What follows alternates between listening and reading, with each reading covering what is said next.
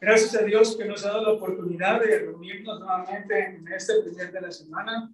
Un día tan importante para todos nosotros, un, un domingo especial, ¿verdad? Todos los domingos especiales, porque es el día donde participamos en comunión con todos los mandamientos que ya hemos realizado en, este, en estos momentos. Gracias a Dios que nos ha dado la oportunidad de participar de este mandamiento, que nos ha dado eh, también, nos ha tenido misericordia, nos ha eh, pues trasladado, ¿verdad?, de las tinieblas, nos ha dado, nos ha llevado aquí, que es la iglesia donde está la luz admirable.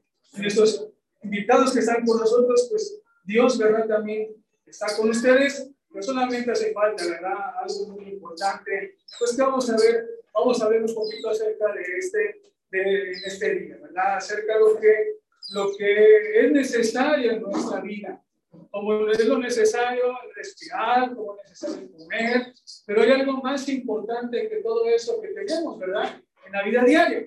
Y todo lo demás que podamos tener en la, en la vida, pues en los paseos, los lujos, son cosas pues extras, ¿verdad? Que tiene el hombre, ¿verdad? En, en su bienestar como como estar en este mundo habitando. Pero lo más importante, lo necesario, pues es tener la vida, ¿verdad? Para trabajar, la salud, que es algo muy importante, comer, que es necesario, ¿verdad? Porque muchas veces el que carece de la comida, pues, ¿qué llega a pasar? Se enferma, ¿verdad? Y es algo muy, muy lamentable, ¿no? Porque pues, suceden muchas cosas en las cuales, pues, eh, eh, ocurren cuando una persona, pues, carece de alimentos en su cuerpo porque no lo nutre, ¿verdad? Igual, de igual forma, lo, lo, necesario para el cristiano pues es la palabra de nuestro Dios. Eso es importantísimo, es la que nos nutre, la que nos ayuda, la que nos hace crecer, dice la escritura, eh, para que podamos llegar al conocimiento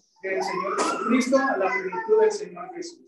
Esto es algo importantísimo que nosotros debemos de, de tomar en cuenta. Por eso es que la importancia siempre de la de la, de la palabra, ¿verdad? Tan importante que es la palabra de nuestro Dios, la que nos sustenta, la que nos da. Es el pan, dice la escritura, que descendió del cielo, ¿verdad? Que es el Señor Jesucristo.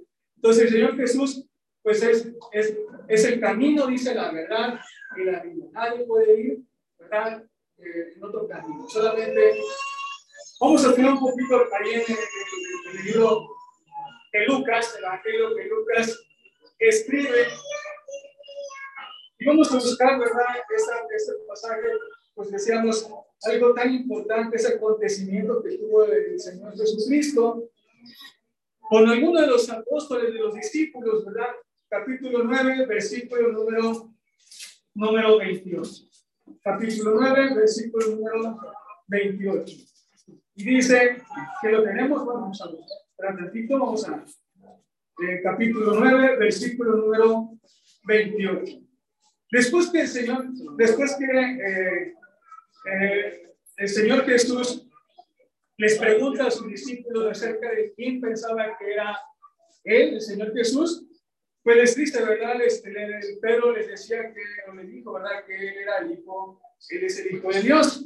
Esa confesión tan importante, ¿verdad? Que, que querían que supieran los discípulos, el Señor Jesús, aunque lo conocía, ¿verdad? Pero se manifestara la fe que había en sus discípulos. Pero más adelante, ya en el, ya en el, verso número 28, eh, o desde el 21, el Señor Jesucristo pues anuncia, ¿verdad?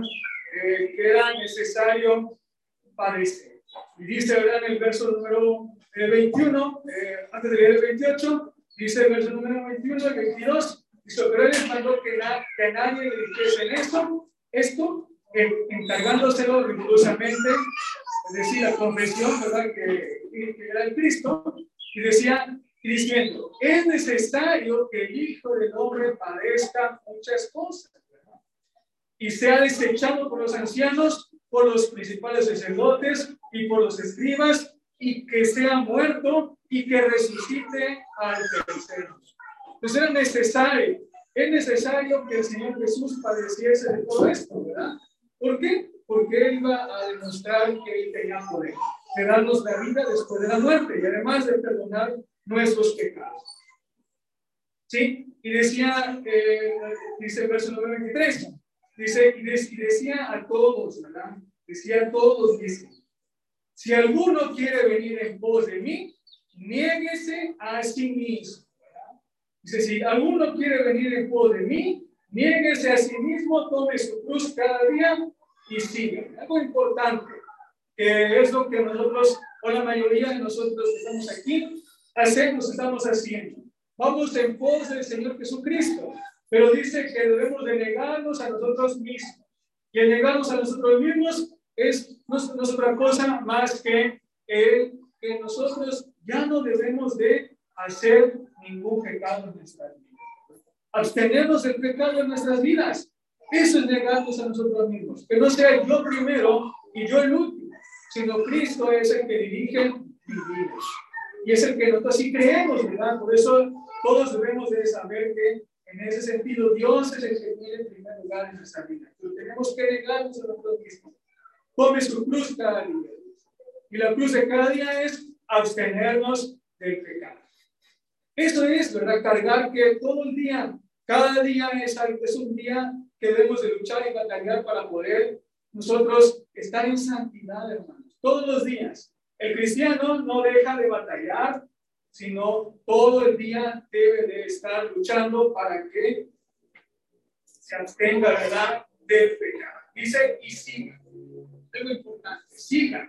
No dice nada más, dejen de pecar y ya se acabó. Dice, síganme, Dice algo muy importante, síganme. Por eso estamos aquí, hermanos, amigos, ¿verdad? Es lo que dice el Señor Jesús. Si usted quiere venir al Señor Jesús, debe negarse a sí mismo. Debe de, debe de saber que lo importante es que nuestro Señor Jesucristo es el que dirige nuestras vidas y todos los días tenemos que estar batallando porque cada día, dice la Escritura, tiene su propio afán. Todos luchamos. ¿Por qué? Porque el diablo dice que anda como león rugiente buscando a quien devorar. Entonces el cristiano nada más dice, soy cristiano y se acabó.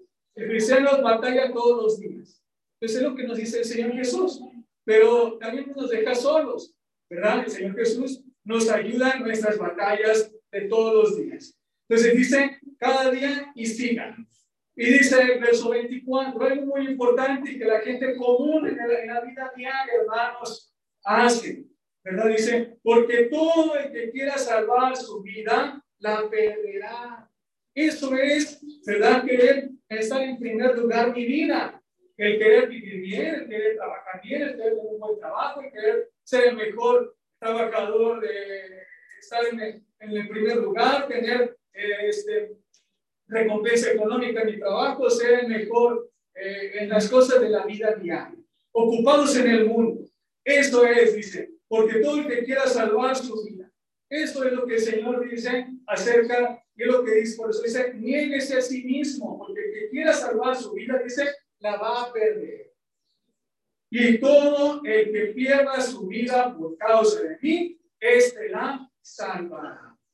Todo el que se sacrifique en el nombre del Señor Jesucristo, todo el que ponga, ¿verdad? En primer lugar, en el nombre del Señor Jesucristo, dice que va a salvar su vida. ¿Por qué? Porque va a estar en constante santidad. Y Dios va a estar con nosotros, o está con nosotros. Algo muy importante. La salvación nos la da el Señor Jesús. A esto vino, a salvar almas, a salvar a los que estamos en pecados, a los que están cargados, dice la escritura, nos hará descansar. Pero Él quiere, ¿verdad? El Señor Jesús nos dice esto. No pongamos en primer lugar las cosas de mi vida, porque que quiera salvar su vida. Hay gente que pierde tiempo, ¿verdad? En su vida, por decirlo así, ¿verdad? Eh, sin ofender, ¿verdad? Por decirlo así, a veces en su salud. Y vemos el ejemplo de la mujer que tiene flujo. Dice que hubo, en otras palabras, ¿verdad? Dice que gastó su dinero con muchos médicos y muchos años estuvo enferma, pero no pudo curarse porque le faltaba algo, ¿verdad? más importante, la, la, la, fe en el Señor Jesucristo, el estar con el Señor Jesús. Y, y, a veces hay mucha gente que pierde pues mucho tiempo, ¿verdad? En buscar su propia salud y se olvida de las cosas de Dios. O cualquier otra cosa que les haga atraer más en la vida o que tengan una situación difícil en su vida y que están luchando en querer estar teniendo ¿verdad? una solución, una respuesta en su vida. Pero el Señor Jesucristo, no podemos estar enfermos, podemos tener problemas, pero lo importante es salvar nuestra alma. ¿Qué es lo que el Señor Jesús quiere? Por eso dice, este, el que pierda su, su vida por causa de mí, este la salvará. No se dice que eh, podamos morir, ¿verdad? En el sentido de que el, Señor, sabemos que el que muere en, el Cristo Jesús, pues va, va a tener, ¿verdad? Eh, salvación, eh, porque, porque ha luchado. Pero se refiere el que pierda su, su vida, el que ponga en primer lugar, ¿verdad? Las cosas de Dios. Eso es lo más importante. Y lo hemos visto, ¿verdad? En los demás, buscar primeramente el reino de Dios y su justicia y todas las cosas sucederán Por eso es buscar primero a Dios. Es lo primero que dice. Que, que quiera salvar su vida, la perderá. Y dice el verso 25. ¿Qué pues dice? ¿Qué pues dice? Pregunta el Señor Jesús como nos preguntaba a todos nosotros. ¿Qué pues dice? aprovecha el hombre si gana todo el mundo? ¿De qué sirve el hombre que sea el mejor ingeniero, el mejor maestro, el mejor este, eh, comerciante, vendedor, el mejor del mundo? Todo lo que podamos tener, todo el anhelo que pueda tener el ser humano, ¿de qué sirve que gane todo el mundo y se destruye o se pierde a sí mismo? Pregunta otra cosa es que su alma, ¿verdad? Eh, habla acerca del alma. Vamos a, vamos a regresar, eh, vamos a ver a Marcos, vamos a ver una cosa aquí para que vean el detalle que dice Marcos, capítulo 8. Marcos, capítulo 8. Versículo 31.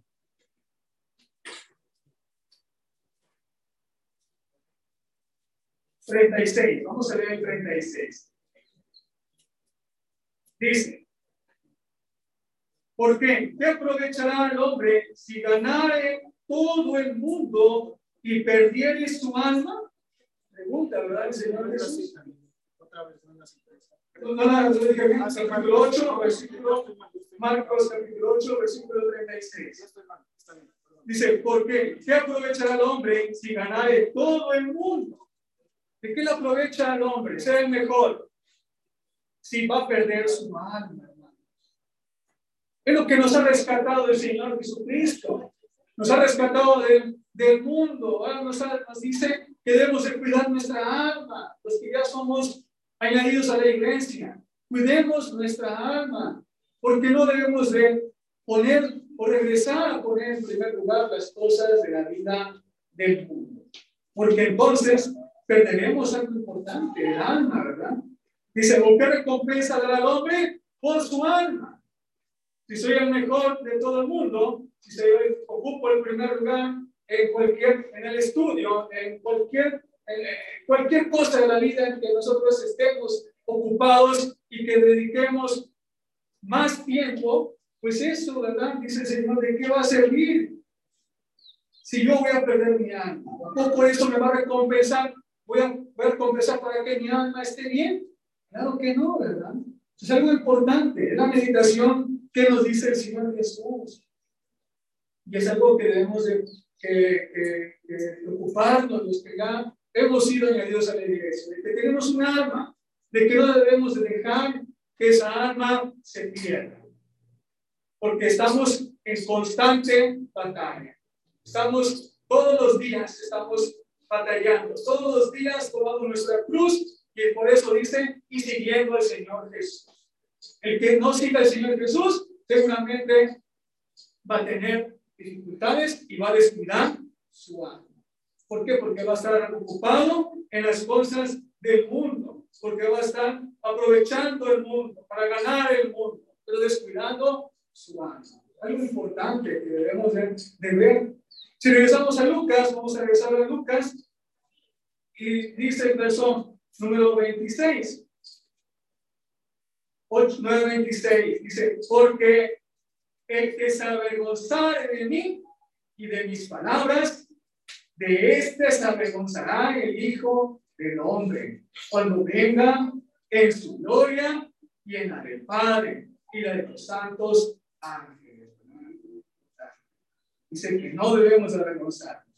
El avergonzar del Señor Jesús no simplemente es el que digamos o sentamos, sino cómo avergonzamos al Señor Jesús. ¿Cómo nos avergonzamos en Él, de sus palabras, cuando no obedecemos al Señor Jesús? Avergonzamos, estamos avergonzados de, de, del Señor Jesús porque no obedecemos lo que Él hace, lo que Él dice, Señor Jesús, perdón. Por eso dice el Señor, ¿verdad? Algo muy importante, porque se avergonzar de ¿sí? No debemos avergonzarnos de que somos cristianos, que somos hijos de Dios, porque estamos cuidando nuestra alma, ¿sí? Y de las palabras del Señor Jesús, porque entonces dice que Él se avergonzará, ¿verdad? También de nosotros cuando venga por su iglesia, cuando venga por su iglesia, con, la, con su gloria, dice la del Padre, eh, que venga en su gloria y en la del Padre y la de los santos ángeles, su gloria total, Señor Jesús. Es muy importante, hermanos, que nosotros debemos de, de, meditar, ¿verdad? Esto, no vemos, no nos no reconocemos al Señor Jesús, que diga, mira, el cristiano, mira, el, el, que es hijo de Dios, mira, que nada, nada porque debemos de ser irreprensibles. Todos debemos de ser irreprensibles.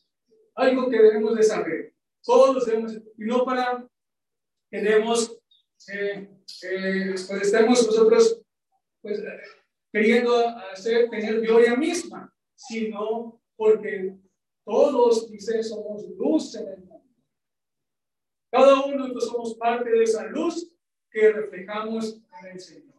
Porque cada uno somos el reflejo de lo que hemos aprendido de la palabra. Pero nos purificamos nuestros corazones cuando estamos batallando, cuando estamos nosotros luchando, cuando estamos nosotros estando con el Señor Jesús. Si fallamos, pedimos perdón a nuestro Dios para que Él nos ayude pero es siguiendo. Por eso dice, tome su cruz y siga. No es estando solo. No podemos estar solos haciendo nosotros eh, de una forma, porque el Señor Jesucristo instituyó su iglesia.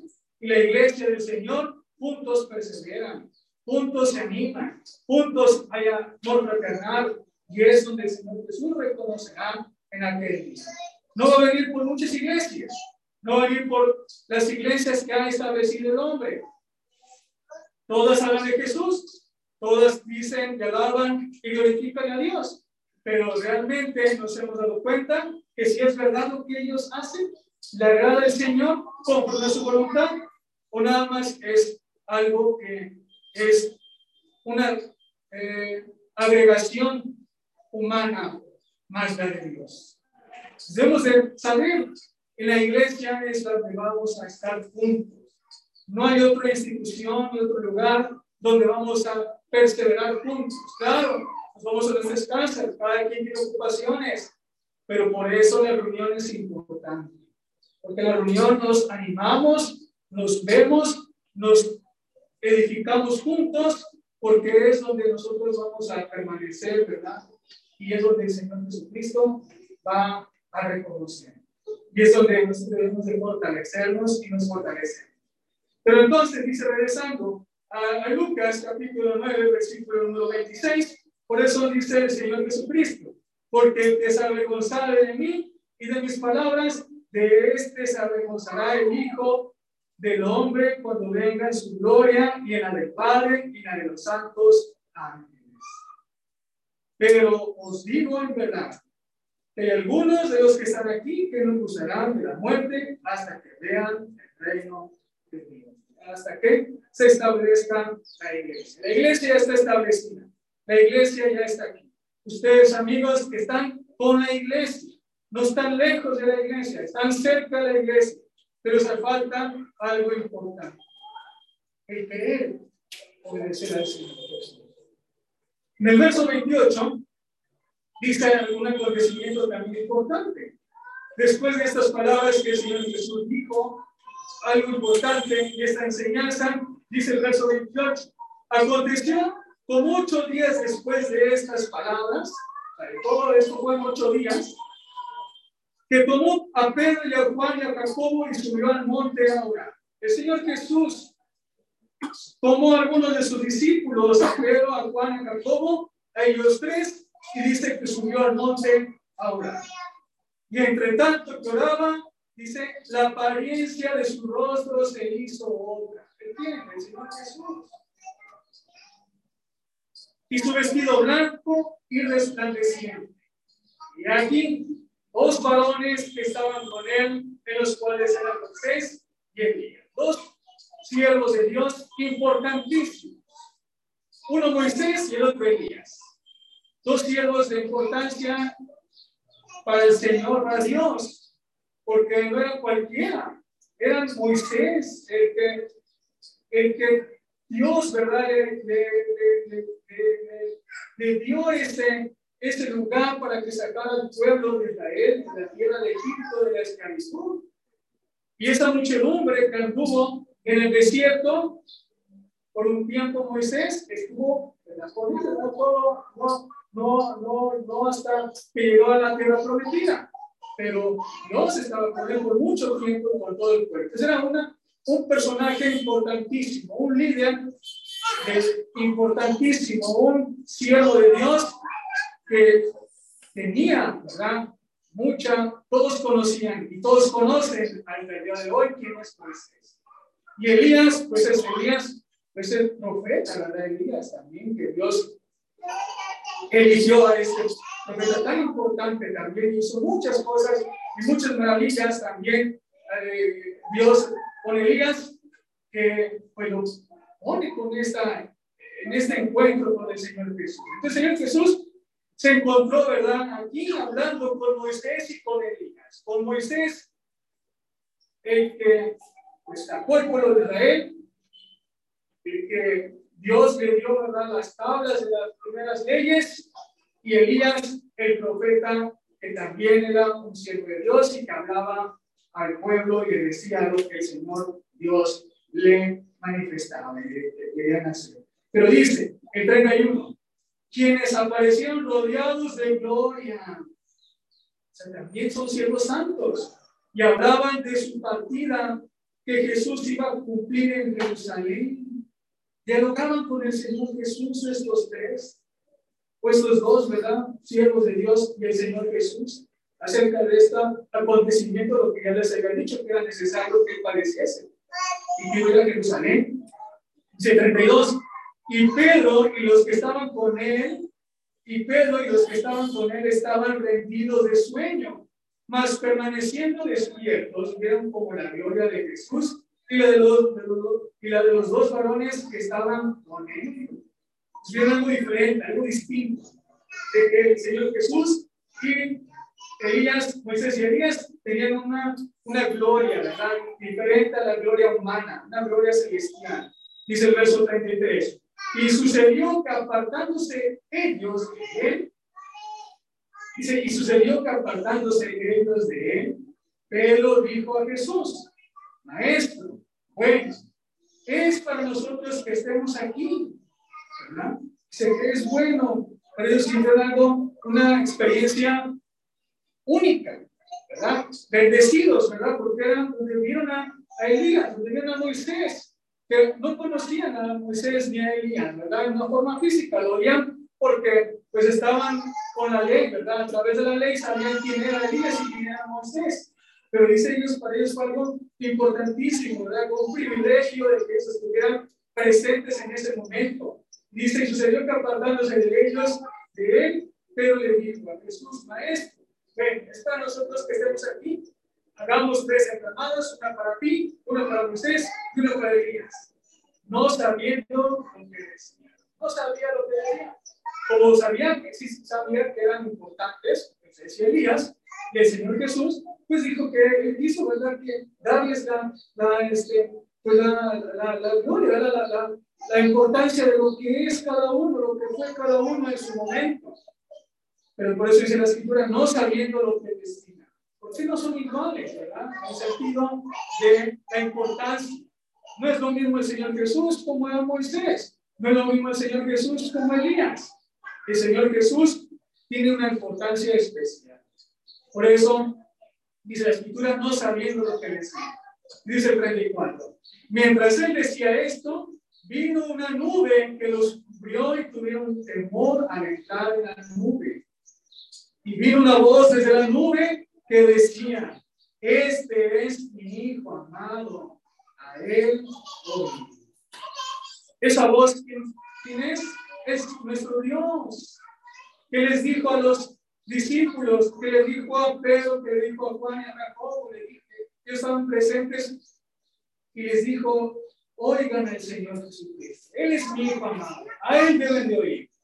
Moisés tuvo importancia, Elías tuvo su importancia, pero ahora es la importancia del Señor Jesucristo. Él es el que tiene, tenemos que oír ahora.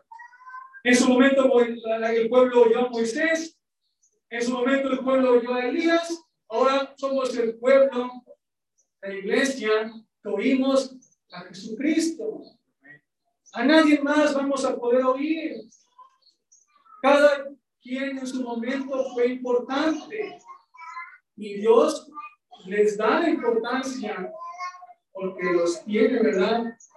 En su gloria. Dice que estaban, estaban rodeados de gloria. Pero Jesucristo está encima de todos ellos. A Él debemos oír. Y por Él debemos hacer las cosas. Así como oímos la voz de, terrenal en nuestro trabajo, de nuestros jefes, que nos mandan, obedecemos. Como oímos la voz de los padres, hacemos lo que nos dicen. Como oímos la voz de, de nuestras familias, pues también a veces hacemos lo que nos dicen, lo que es bueno. Los consejos que nos da alguien, oímos los consejos. Mucho más Dios. Jesucristo tiene importancia espiritual porque es el que vino a este mundo, murió por mis pecados y Él resucitó, ¿verdad? Eso vino el Señor Jesucristo. Y debemos de estar oyendo lo que nos dice. Y Él nos dijo y les dijo a sus discípulos lo que ya hemos escuchado.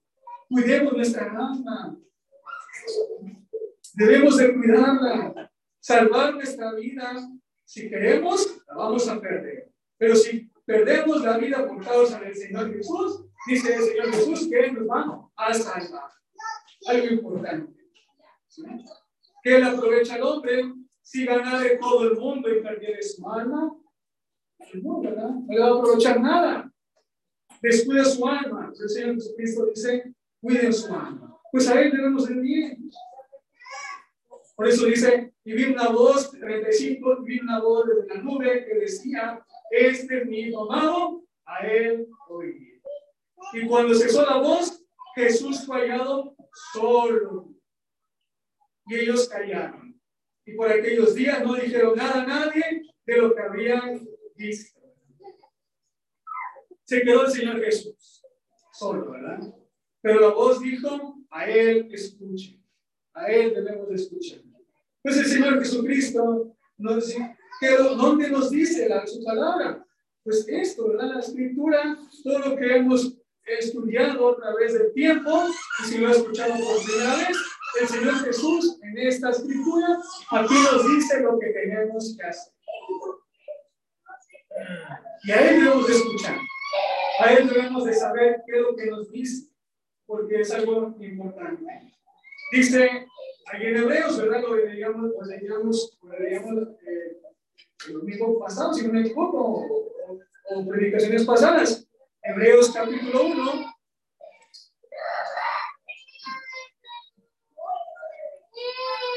Hebreos capítulo 1, versículo número 1.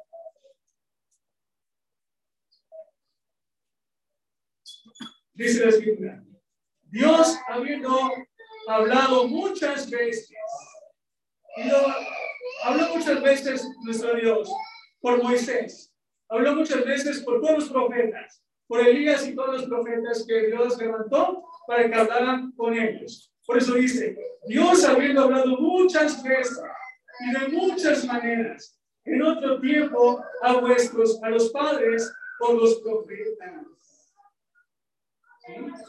No nada más Elías, todos los profetas que Dios levantó, Dios habló muchas veces con ellos a través de los profetas. Y dice, en, estos postreros días, después de los profetas, en estos postreros días, nos ha hablado por el Hijo, a quien constituyó heredero en todo, y por quien asimismo hizo el universo, el cual siendo el resplandor de su gloria y la imagen misma de su sustancia, y que sustenta todas las cosas con la palabra de su poder, habiendo efectuado la purificación, vuestros pecados por medio de sí mismo, se sentó a la diestra de la majestad en las alturas, hecho tanto superior a los ángeles, cuanto heredó más excelente nombre.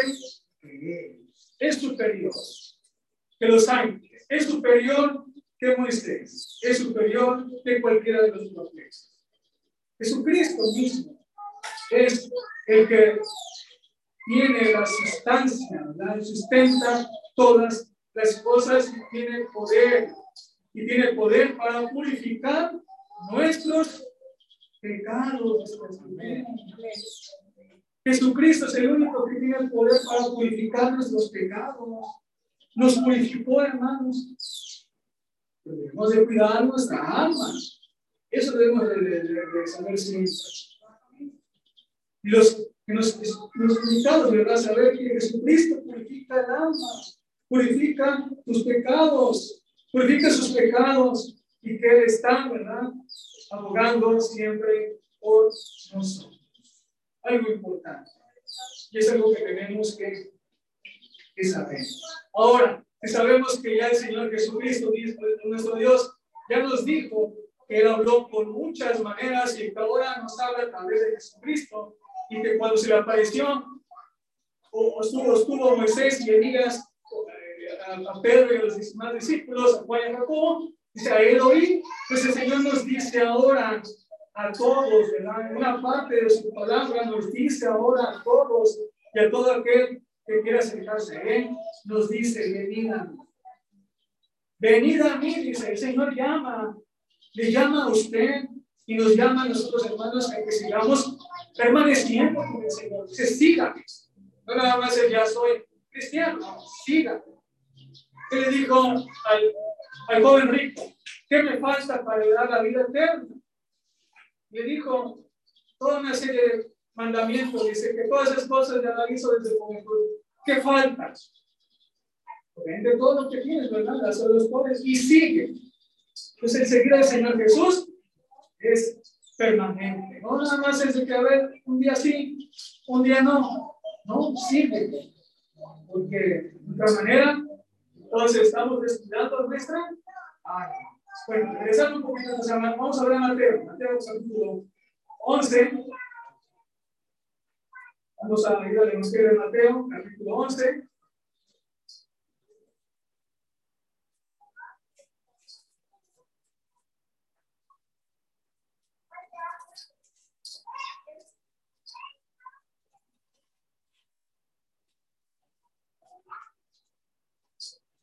Versículo 25. 28, mejor. Vamos a ir 28. Versículo 28. Mateo capítulo 11, versículo 28. Dice el Señor Jesús. Si ya sabemos que debemos de escuchar al Señor Jesús, porque Él así nos declaró, mismo Dios declaró que debemos oír al Señor Jesús, dice el Señor Jesús ahora en su ordenamiento, en su mandamiento, de sus ordenanzas. Dice, venid a mí, todos los que estáis trabajados y cargados, y yo os haré descansar. El Señor llama, ven a mí, todos. Él no dice que nada más unos, todos, dice, cualquiera que quiera estar con el Señor Jesucristo, llama. Dice, venid a mí todos. No pone, ¿verdad? requisitos para decir quiero seguir al Señor Jesús. No excluye a nadie del Señor Jesucristo. Él da la salvación a todo el mundo, pero el que quiera estar con Él.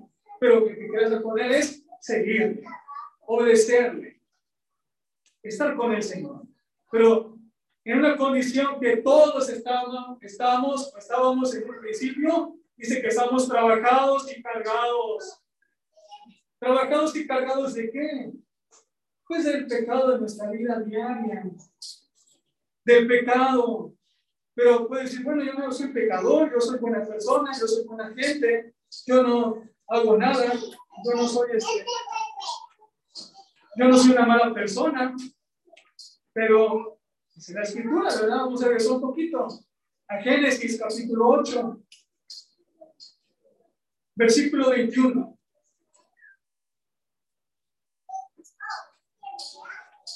Una carga, pues, si yo cargo un bulto de cemento, pues es pesado, ¿verdad? No se compara quizás con la carga que podamos decir yo tengo en mi vida diaria. Por un ejemplo, ¿no? Ponerlo de esa forma.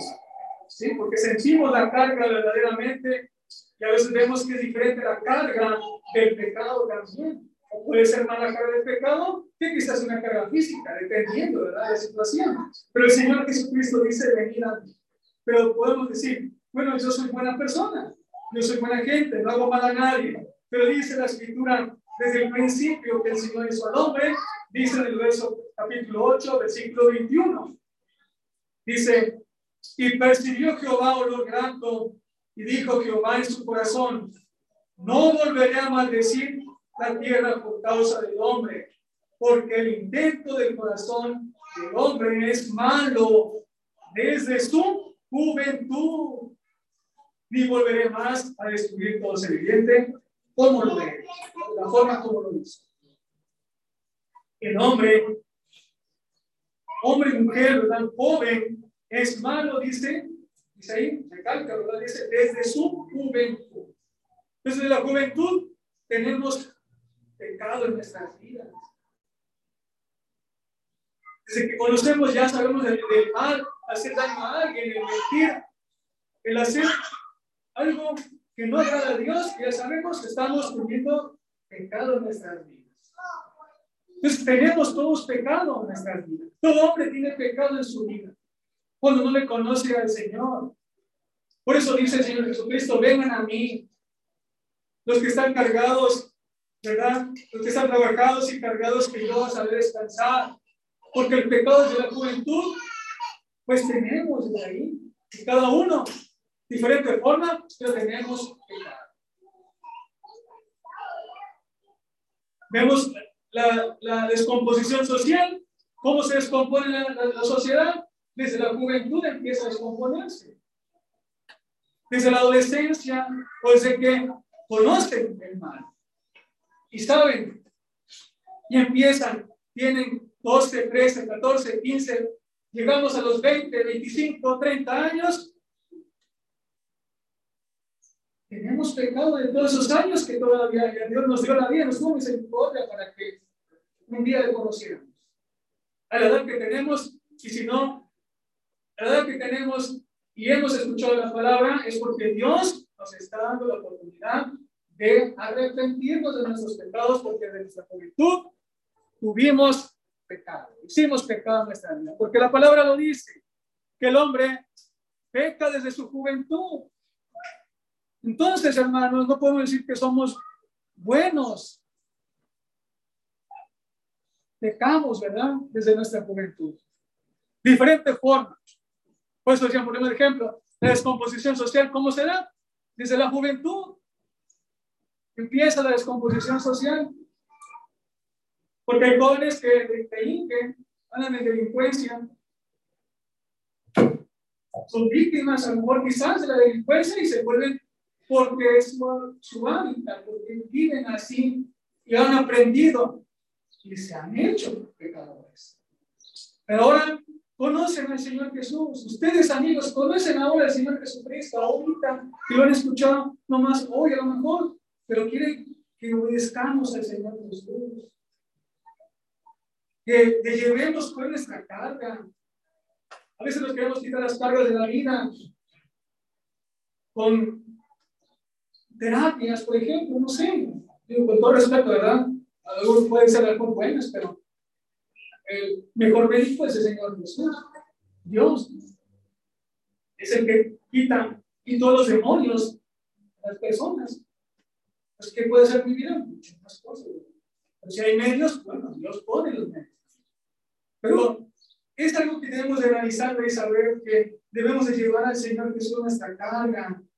Todo lo que nosotros tenemos en nuestra vida, todo lo que hemos hecho desde nuestra juventud hasta ahora, debemos de tener un descanso, hay un descanso en el Señor Jesús. Él nos da ese descanso. Por eso dice el verso número 29, regresamos a Mateo, verso 11, 29. Llevad mi yugo, dice, sobre vosotros. Un yugo diferente, amigos, hermanos. Un yugo diferente del que el Señor Jesús nos pone, porque es un yugo de paz, un yugo de bondad, un yugo de obediencia, un yugo de mansedumbre, un yugo de misericordia. Porque Dios nos pide que amemos al prójimo, que tengamos misericordia, que hagamos el bien. Ese es el yugo del Señor. Y como a veces no estamos habituados, se nos hace difícil. Amar al prójimo, se nos hace difícil tener misericordia, se nos hace difícil, pues, leer la palabra, quizás, a lo mejor. Ese es el yugo que Dios nos pone. Por eso dice, llevad mi yugo sobre vosotros y aprended de mí, que soy manso y humilde de corazón.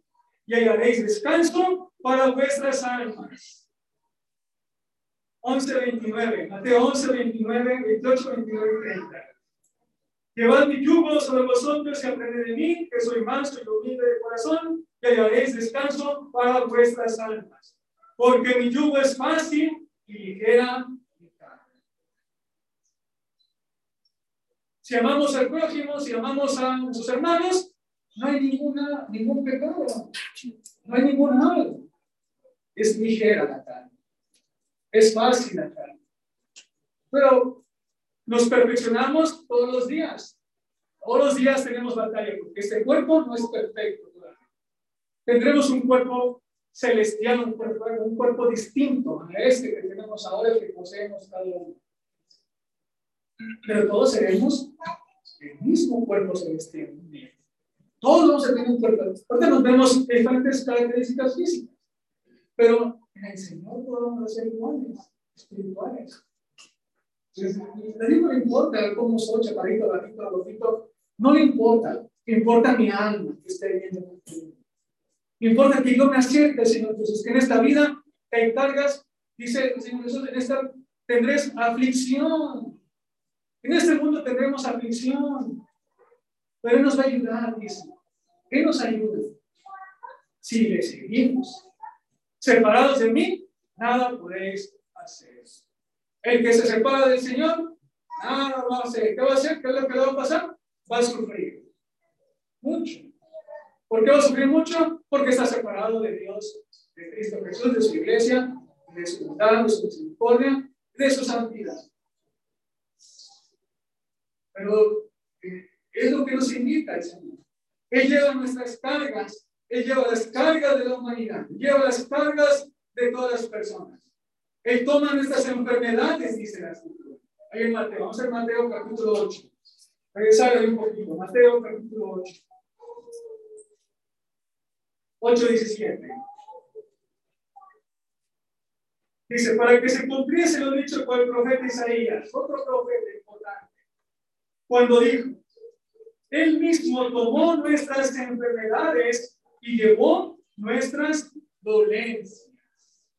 Pero no enfermedades de salud física, de la gripa, de dolor de pierna, de dolor de cuerpo, no. La enfermedad del pecado, ¿no? Él llevó nuestras enfermedades del pecado. A eso se refiere, nuestras dolencias, los sufrimientos del pecado. Cuando andamos en pecado, hay sufrimiento. Ese sufrimiento no las quita el Señor Jesús. Esas enfermedades no las quita el Señor Jesús. No nos va a quitar el dolor de cabeza. Porque?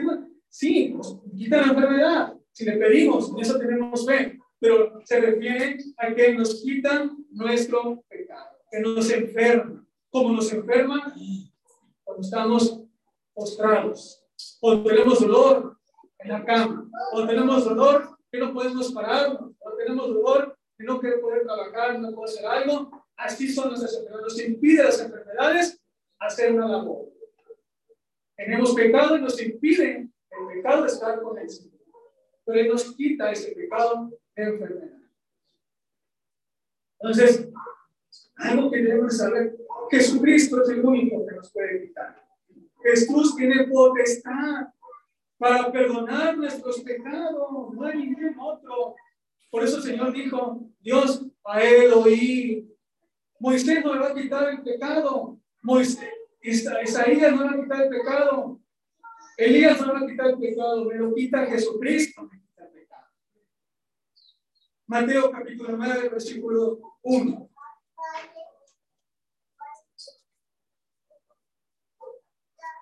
Mateo capítulo 9, versículo 1. Entonces, entrando Jesús en la barca, pasó al otro lado y vino a, esta, vino, a, su, a su ciudad. Y sucedió que le trajeron un paralítico, tendido sobre una cama, y al ver Jesús de ellos, dijo al paralítico: Ten ánimo, hijos, tus pecados te son perdonados. Tus pecados le llevaron un enfermo, como nosotros estamos enfermos en cualquier cosa, ¿verdad? Decíamos, dolor de cabeza, de cuerpo, de, estómago, lo que sea. Pero dicen que en ánimo, con tus pecados te son perdonados. Señor nos perdona el pecado, principalmente, no la enfermedad, también nos puede quitar. Y, aquí no dice la escritura que no más se quita el pecado, sino también las enfermedades. Dice más adelante, entonces algunos de los escribas decían dentro de sí, este blasfemo. Y conociendo Jesús los pensamientos de ellos, dijo, ¿por qué pensáis mal de vuestros, por qué pensáis mal en vuestros corazones? ¿Por qué? ¿Qué es más fácil decir? Los, los pecados te son perdonados o decir, levántate y anda. ¿Qué es más fácil para decir al Señor Jesús? Dice la escritura. Pues para que sepáis, le dice, esa clara. Como no, para que sepáis que el Hijo del Hombre tiene potestad en la tierra para perdonar pecados. Dice entonces al paralítico, levántate, toma tu cama y vete a tu casa. Sí, Señor Jesús tiene potestad para quitarnos el pecado, tiene potestad para quitarnos las enfermedades, pero el pecado es la principal enfermedad del hombre. Porque el pecado es la enfermedad que acaba el hombre, no la física. La física nos debilita, nos imposibilita, pero el pecado es el que nos impide estar delante del Señor, nos divide estar delante del Señor. Entonces, tomemos en cuenta esto, que el pecado es lo que nos ayuda. El pecado, perdón, es el que nos, nos impide y no nos ayuda a que tengamos una buena relación con el Señor. El pecado es lo que nos, el pecado que eh, tenemos nosotros, ¿verdad? Y el Señor es el que nos quita el pecado Primera de Corintios, primera pista de los Corintios,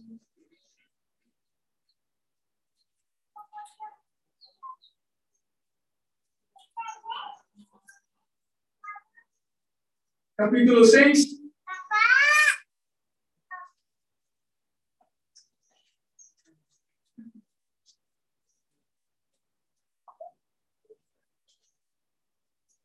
Versículo número 9.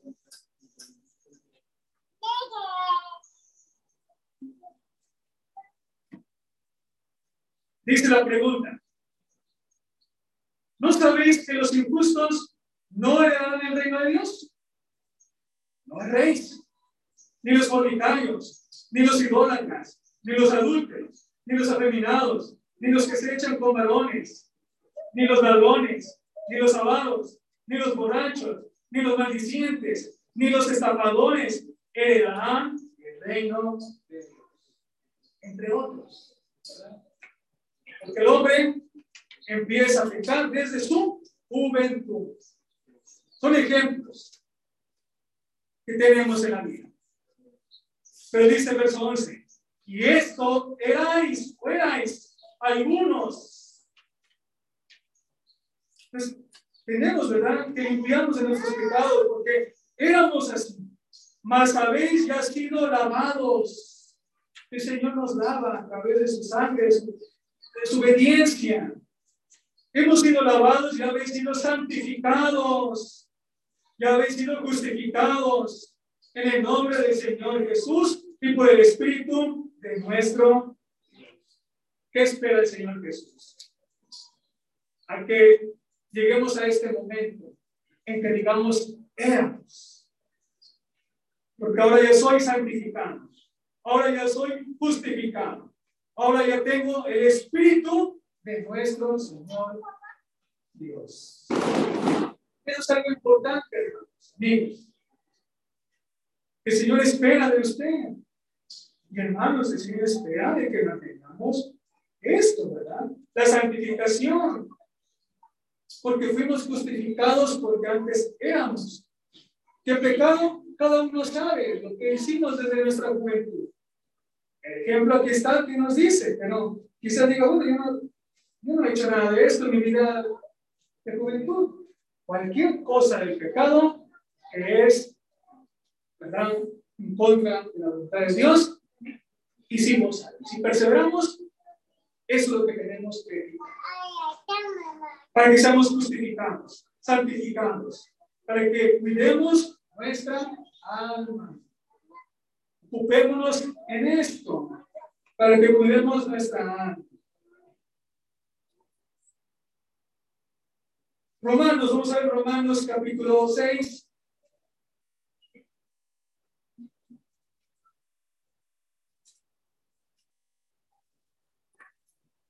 Versículo 1.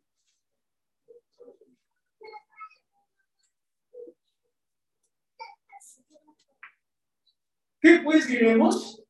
¿Qué piensa usted, hermano? ¿Qué piensa usted, amigo? ¿Perseveraremos en el pecado para que la gracia abunde? Ah, ¿Vamos a perseverar en el pecado para que Dios tenga gracia sobre nosotros? Amigo, ¿verdad? ¿Usted seguirá perseverando en el pecado para que la gracia abunde en usted? Dice el verso 2, en ninguna manera. Porque los que hemos muerto al pecado, ¿cómo viviremos aún en él? Tiene que morir el pecado. Es necesario. ¿Sí? ¿O no sabéis que todos los que hemos sido bautizados en Cristo Jesús, hemos sido bautizados en su muerte? porque somos sepultados. Ahí viene el que nos quitamos el pecado, el bautismo importante. Porque somos sepultados juntamente con Él para muerte por el bautismo, a fin de que como Cristo resucitó de los muertos por el Padre, así también nosotros andemos vida nueva. Créanle el Señor Jesucristo. Arrepiéntase de los pecados que hizo desde su juventud. Quitémonos toda esta buena manera de vivir, la cual nos heredaron nuestros padres. Arrepentir, hay que arrepentirse. Pedirle a Dios, tener fe, creer que Él nos va a quitar el pecado, ya lo que nos quita el pecado. Es el único que nos puede tener, tiene potestad para perdonar los pecados. Y bautizarnos para el perdón de ellos. Porque es así como entonces vamos a tener una vida nueva. Una vida nueva. No hay una vida nueva sin el bautismo. No hay una vida nueva si no llegamos al bautismo, si no sepultamos a nuestras almas. Seremos oidores de la palabra, pero no hacedores de ¿Por qué no nos hace hacer? Solamente usted lo sabe. Pero el Señor te invita a que te acerques a Él. El Señor quiere que seas nuevo, tengas una vida nueva, una vida sin pecado, una vida siguiendo al Señor Jesús y cuidando de tu alma. ¿Qué es lo que pide el Señor Jesucristo? ¿Qué pues dirás? ¿Pues seguirás perseverando en el pecado? La respuesta, en ninguna manera en ninguna manera. Jesús es el camino, la verdad y la vida. Ahí en Juan 14, 6. No hay otro camino. No hay otro camino en que podamos estar en él. No nos va a llevar ninguna salvación, ni Moisés, ni Elías. Jesucristo es el que, el que tiene potestad para perdonar pecados. Dice Mateo, vamos a regresar al Evangelio de Mateo, capítulo 4. Mateo, capítulo 4, versículo 17.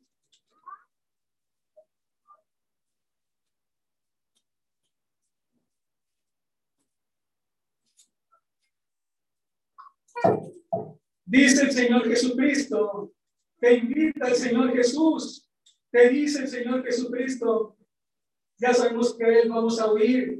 Dice el Señor Jesús, cuando vino este mundo, nos dice ahora. Desde entonces Jesús, desde entonces comenzó Jesús a predicar y a decir, arrepentíos porque el reino de Dios se ha acercado. Arrepentíos, el reino de Dios está aquí con usted. El tiempo se va a acercar, pero ahora está el reino de Dios. ¿Qué pide el Señor Jesús? Arrepentíos, arrepentimos, debemos de nuestros pecados desde nuestra, empezó desde nuestra juventud. Por eso debemos de tomar esto de importancia, la importancia de mi vida, la importancia también, porque damos importancia en nuestra vida que tenemos. Queremos ser profesionistas, queremos tener proyectos de, la, otro tipo de, la, de vida, pero es lo más importante, es una decisión importante. ¿Qué me sirve ganar el mundo y perder mi alma? El Señor Jesucristo dice, arrepiéntete, porque el reino de los cielos se ha acercado. El reino de los cielos está aquí. Jesús quita el pecado del mundo. Cristo es el Salvador. Jesús quita el pecado del mundo. Es el único que puede quitar el pecado. No hay más. No hay más. No hay más. El tiempo, el tiempo se ha cumplido para poder decir que tenemos la salvación. Tenemos nuestra salvación, pero depende de nosotros si la queremos. ¿En qué tenemos que perseverar? ¿En qué queremos hacer? ¿Qué queremos hacer de nuestras vidas? Debemos de arrepentirnos y creer en el Evangelio. Crea en el Evangelio. Crea que Cristo vino a este mundo. Crea que Cristo murió, murió este, por usted. Crea que Cristo es el que va a quitar el pecado. Esto es lo que tenemos que hacer. ¿Sí? Cristo nos, nos va a revestir, nos da una vida nueva. Somos sepultados con Él. ¿sí? El bautismo nos salva. Algo importante, el bautismo nos salva. Y el bautismo es algo que debemos de, de saber. Pero hay un solo bautismo, no hay muchos bautismos. El bautismo que nos dice la palabra es uno, porque es el que está reconocido por el Señor. El que nos enseñó el Señor Jesucristo. El que nos dice en el libro de los Hechos, capítulo 2, versículo 38, ¿verdad? Bueno, ahí dice que repitieron. Más adelante nos dice que se bautizaron, ¿verdad? 42, más o menos por ahí. Entonces, este es el ejemplo, ¿verdad? Que, que tenemos, pero podemos hablar, hermanos, mucho de todo esto. Vamos a hablar, vamos a ver un ejemplo de esto. En, en, en Hechos capítulo, Hechos capítulo 19, Hechos capítulo 19, porque algunos dirán, yo ya estoy bautizado, ya me bautizaron, ya ya me bautizaron. Bueno, aquí también hay un ejemplo donde unos hombres fueron bautizados también. Pero dice la escritura, capítulo 19, Hechos 19, versículo número 1. Aconteció que entre tanto Apolos estaba en Corinto, Pablo, eh, Pablo después de recorrer las regiones superiores vino a Éfeso y hallando a ciertos discípulos les dijo, ¿recibisteis el Espíritu Santo cuando creísteis? Ellos dijeron, ni siquiera hemos oído si hay Espíritu Santo. Entonces dijo, ¿en qué pues fuisteis bautizados? Ellos dijeron, en el bautismo lenguaje. Dijo Pablo, Juan bautizó con bautismo de arrepentimiento, diciendo al pueblo que creyese en aquel que vendría después de él. Esto es, en Jesús el Cristo. Como si no está bien. Ya se arrepintieron, pero les falta el otro bautismo que está establecido por el Señor. Dice la escritura, el 5. Cuando oyeron esto, fueron bautizados en el nombre del Señor Jesús. Y habiéndoles impuesto las manos, vino sobre ellos el Espíritu Santo y hablaban en lenguas y profetizaban y profetizaban. Eran por todos unos doce hombres. Entonces, se bautizaron, ¿verdad? Como decir, ya tengo bautismo. Pero el bautismo, ¿qué tipo de bautismo es? ¿Verdad? Dice la escritura, le preguntó.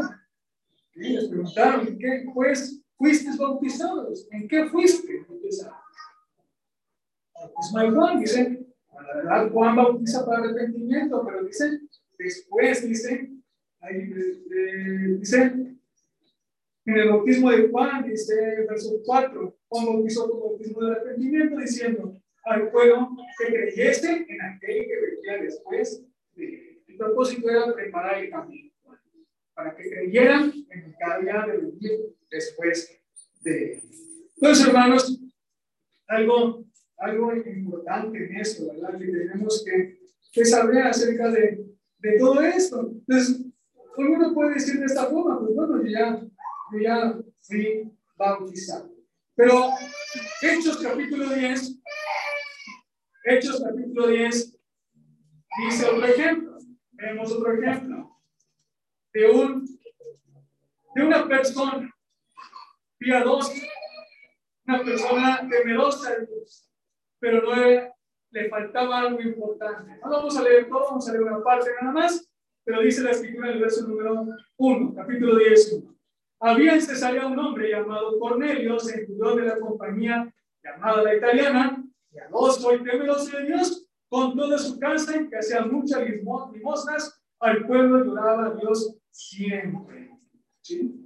Era bueno, ayudaba a las personas, daba limosnas, lloraba mucho a Dios, como podemos decir nosotros, yo oro a Dios, yo le pido a Dios, yo soy buena gente con Dios. Pero dice la escritura, le faltaba algo muy importante, le faltaba muy importante. Dice, dice más adelante, el verso número, eh, número 20, número 19. Dice, y mientras Pedro estaba en, en la visión, le dijo el Espíritu, ve aquí tres hombres te buscan, levántate pues, desciende y no dudes ir con ellos porque yo los he enviado. Entonces Pedro descendiendo a donde estaban los hombres que fueron, que fueron enviados por Cornelio, les dijo, ve aquí, yo soy el que buscáis. ¿Cuál es la causa por la que me habéis? Por la, la causa por la que habéis. Ellos dijeron, es el centurión, varón justo y temeroso a Dios, y que tiene buen testimonio de toda la nación, de los judíos, ha recibido instrucciones de un santo ángel para hacerte venir a su casa para oír tus palabras. Para oír tus palabras. Algo muy importante. Más adelante dice, dice el verso número 39. Y nosotros somos testigos de todas las cosas que Jesús hizo en la tierra de Judea y en Jerusalén, a quien mataron colgándole en un madero. Les estaba hablando del Señor Jesús. ¿Verdad? Les habló del Señor Jesús a Cornelio y a todos los que estaban en su casa. No a todo el pueblo, sino a los testigos que Dios había ordenado de antemano a nosotros que comimos y vivimos con Él después que resucitó de los muertos. Está hablando del, del Evangelio. Y nos mandó a que predicásemos al pueblo y testificásemos que Él es el que Dios ha puesto por juez de vivos muertos. De, de este dan testimonio todos los profetas. Todos los profetas hablaban de Jesucristo. Que todos los que en Él creyesen recibirán perdón de pecados por su nombre. Mientras aún hablaba Pedro de estas, estas palabras, el Espíritu Santo cayó sobre todos los que oían el discurso y a los fieles de la circuncisión que habían venido con Pedro se quedaron atónitos que también sobre los gentiles se derramase el don del Espíritu Santo, porque los oían hablar en lenguas y que magnificaban a Dios. Entonces respondió Pedro, ¿puede acaso alguno impedir para que no sean bautizados estos que han recibido el Espíritu Santo también como nosotros? ¿Hay acaso algún impedimento que alguien de ustedes quiera bautizarse, hermanos, amigos? Y mandó bautizarles en el nombre del Señor Jesús. Entonces le rogaron que se quedasen por algunos días. Son ejemplos, hermanos, de que nosotros tenemos de la escritura acerca del bautismo, amigos. Es importante. El bautismo es importante porque dice la escritura, ¿verdad? Que el que no nació del agua y del espíritu no puede entrar en el reino de Dios. Por último, ahí en Juan, vamos a leer este Evangelio de Juan. Juan capítulo 3. Juan capítulo 3, versículo número 5. Respondiendo Jesús, de cierto, de cierto te digo, el que no naciere del agua, del Espíritu, no puede entrar en el reino de Dios. No puede entrar en el reino reino de Dios es su iglesia. El reino de Dios es la iglesia del Señor. Él añade a los, que entran en el reino de Dios. Dice el libro de los Hechos, ¿verdad? Vamos a leerlo para completar esta, esta palabra. Hechos 2, verso 47. Dice, alabando a Dios y teniendo favor por todo el pueblo, que el Señor añadía cada día a la iglesia los que habrían de ser salvos. Ahí los añade, en eso le da entrada nuestro Dios. Por eso es importante el bautismo, por eso es importante el que obedezcamos al Señor, porque el que no nació del agua y del Espíritu no puede entrar. ¿Quién, no da ¿Quién puede dar la entrada? Dios da la entrada. Añade, Dios te añade a su iglesia para que seas salvo. Nadie te puede añadir, nadie te puede perdonar el pecado más que el Señor Jesucristo. El mismo Dios te añade a su iglesia. Pero debemos de, de hacerlo. Vamos a ver. Sí, ya por último. Hechos 2, 16. Hechos 2, 22, perdón, 22, 16. Ya con esto terminamos. Hechos 22. Hay mucho que decir sobre esto, hermanos. Muchos ejemplos, amigos.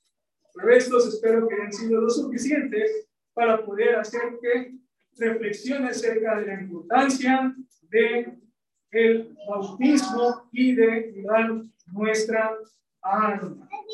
22, 16.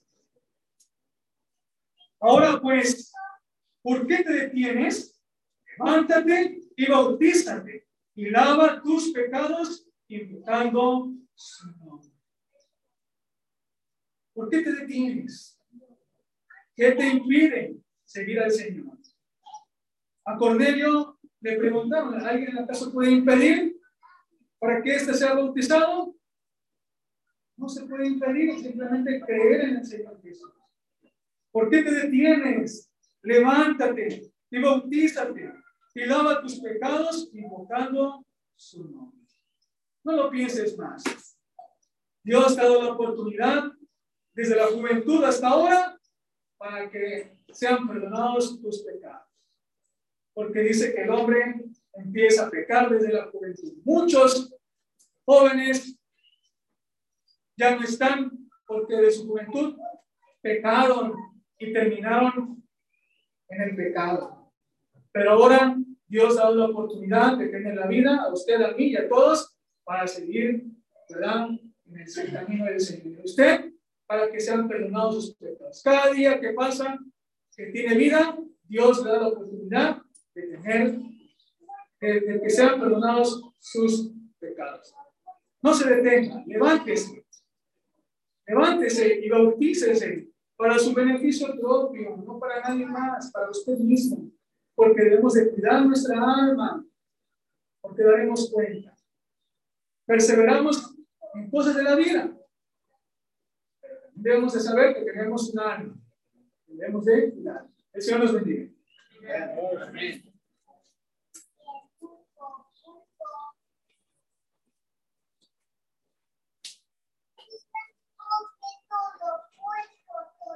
Gracias a Dios por oír este mensaje, hermanos.